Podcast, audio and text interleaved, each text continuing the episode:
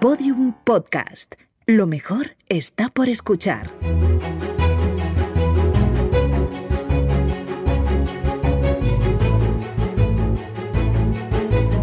Historia de España para selectividad. Un podcast de Juan Jesús Pleguezuelos.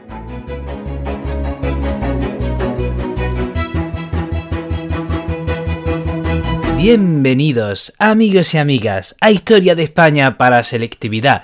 Mi nombre es Juan Jesús Pleguezolo, soy profesor de Historia de Instituto y estoy aquí hoy con la misión de ayudar a estudiantes de segundo de bachillerato a que las cosas les sean un pelín más llevaderas y de paso, ¿por qué no?, a disfrutar de esta hermosísima epopeya que es nuestra historia.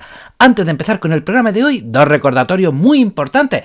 Este programa lo puedes escuchar desde la aplicación de Podium Podcast, donde tendrás acceso a un montón de podcasts de muchísima calidad, entre otros mi otro podcast de historia, Historia con el móvil. También decirte que si te gusta cómo cuento la historia, puedes adquirir mi libro como una historia.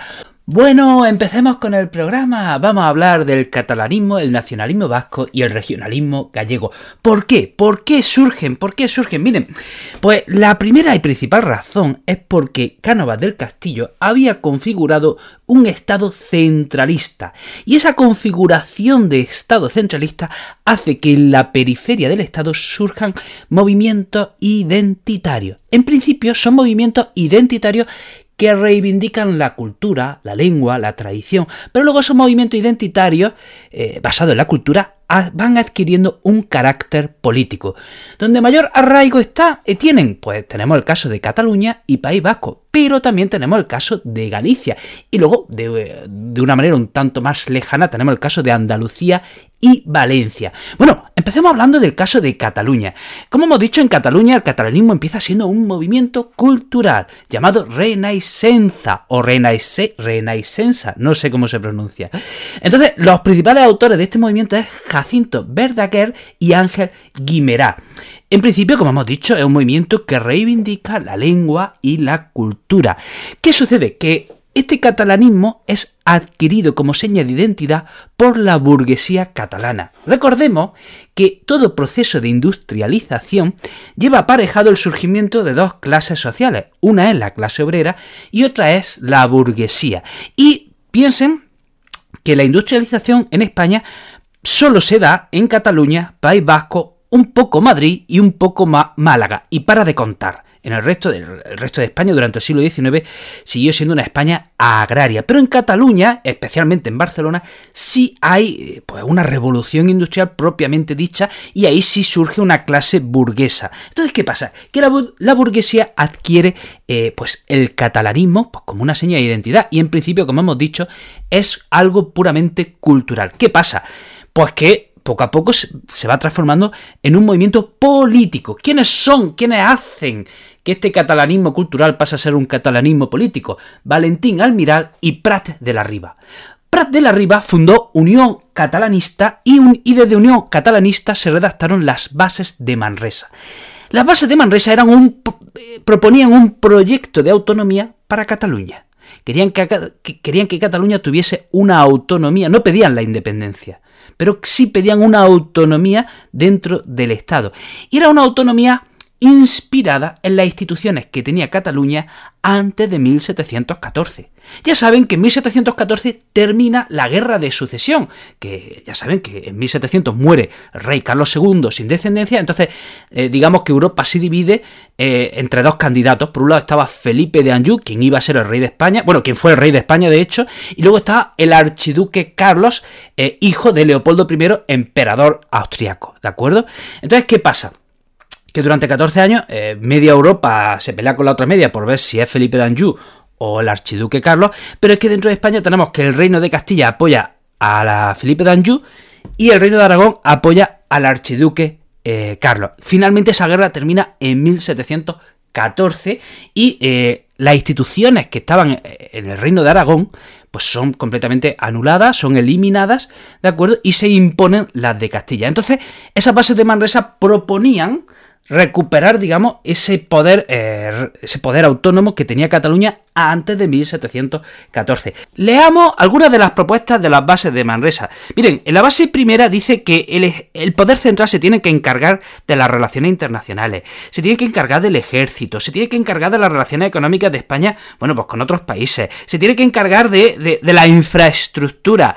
Eh, propone que el Estado también se encargue de los problemas que pueda tener Cataluña con otras regiones. Pero dice, por ejemplo, la base tercera dice, dice, la lengua catalana será la única que podrá usarse con carácter oficial en Cataluña y en las relaciones de esta región con el poder central.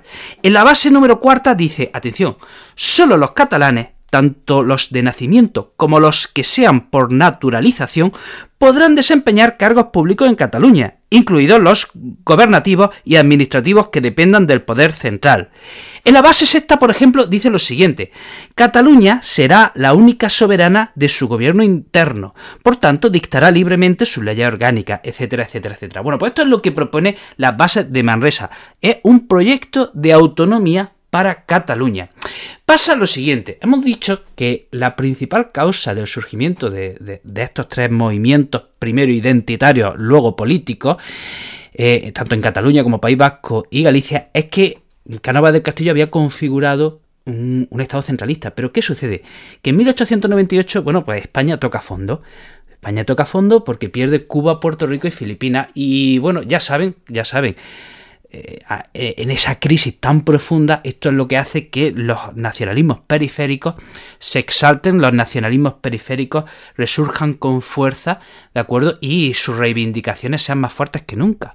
¿eh? ¿Por qué? Porque el poder central, el Estado, está más débil que nunca. Está más débil que nunca y ante la debilidad que de España que toca fondo, bueno, pues estos nacionalismos resurgen con muchísima fuerza. Entonces, ¿qué pasa?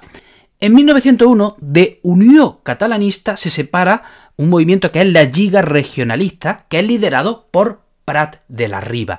¿Y qué sucede? Que la Lliga Regionalista es el primer partido político catalanista. ¿eh? Aquí surge el primer partido político catalanista. También hay que decir que eh, en estos mismos años, bueno, pues hay un movimiento cultural muy fuerte, un movimiento artístico muy fuerte en Barcelona, que es el modernismo, con, su máximo exponente, que es Gaudí. Y bueno, ese modernismo, digamos que era eh, era la muestra de una Barcelona vanguardista, una Barcelona moderna, industrial, que iba a la vanguardia.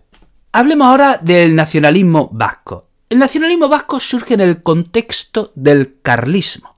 Recordemos que Fernando VII muere en 1833 y deja como heredera a su hija Isabel. Pero ya saben que eh, por derecho le correspondía reinar al hermano de Fernando VII, Carlos María Isidro.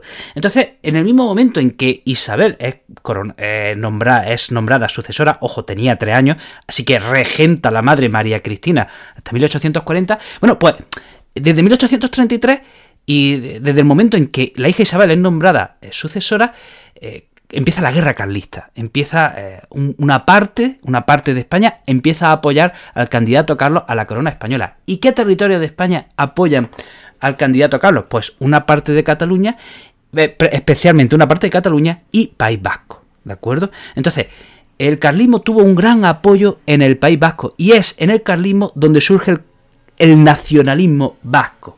Pasó que con la configuración de ese Estado centralista por parte de Cánovas del Castillo, eh, los fueros vascos se perdieron. Entonces, eh, en principio, el nacionalismo vasco lo que, lo que hace es reivindicar eh, esos fueros. De nuevo, como hemos hablado en el caso catalán, al principio el nacionalismo vasco, bueno, pues no deja, de, ser un movimiento cultural que reivindica la euskera y también basado un poco en la idea legendaria de una patria vasca. El máximo exponente del nacionalismo vasco es Sabino Arana, eh, y bueno, eh, da impulso a un nacionalismo vasco eh, en principio racista, con un carácter racista. En su obra Vizcaya por su independencia en 1893 exalta la raza vasca y en 1895 funda el PNV que tuvo un gran apoyo en las clases medias. Y atención lo que decía Sabino Arana en, en un artículo que se titula ¿Qué somos? Agárrense, agárrense, eh, bueno, esto lo digo yo, esto no lo decía Sabino Arana, ¿de acuerdo? Si están parados, siéntense, eh, cojan agua porque lo que les voy a leer tiene tela marinera. Miren, dice lo siguiente Sabino Arana, dice, la fisonomía del vizcaíno es inteligente y noble, la del español inexpresiva y adusta. El vizcaíno es de andar apuesto y varonil, el español o no sabe andar, ejemplo, los quintos, o si es apuesto es tipo femenil, ejemplo, el torero. El vizcaíno es inteligente y hábil para toda clase de trabajo. El español es corto de inteligencia y carece de maña para los trabajos más sencillos. Preguntádselo a cualquier contratista de obra y sabréis que un vizcaíno hace en igual tiempo tanto como tres maquetos juntos. El vizcaíno es laborioso, el español perezoso y vago. El vizcaíno no vale para, para, servir, ha nacido para ser señor. El español no ha nacido más que para ser vasallo y siervo. El vizcaíno degenera en, en carácter si roza con el extranjero. El español necesita de cuando en cuando una invasión extranjera que lo civilice. Eh, todo, esto es lo que he leído es real, ¿de acuerdo? Lo que he leído eh, lo dijo Sabino Arana, ¿vale? En un artículo que se titula que somos, ¿vale? Hay que decir que luego el nacionalismo vasco se moderó, eh, el PNV moderó ese radicalismo y fundó un periódico como puede ser el Averri. Y ahora vamos a hablar del galleguismo. Bueno, el galleguismo que sucede, bueno, lo que pasa en Galicia también es particular, no, se puede comparar el caso vasco y catalán, porque, por ejemplo, en Galicia había una gran dispersión rural que hace que ese eh, movimiento cultural tarde, un tarde más en surgir. En Galicia ese movimiento cultural se llama Resurdimento y de nuevo reivindica la historia, la cultura, la lengua, la literatura, como hemos dicho, bueno, pues en los otros dos casos en principio es un movimiento cultural. Eh, ¿Quién es el máximo exponente de este movimiento cultural? Tenemos pues en literatura Rosalía de Castro y en la historiografía tenemos el caso de Martínez Murgía.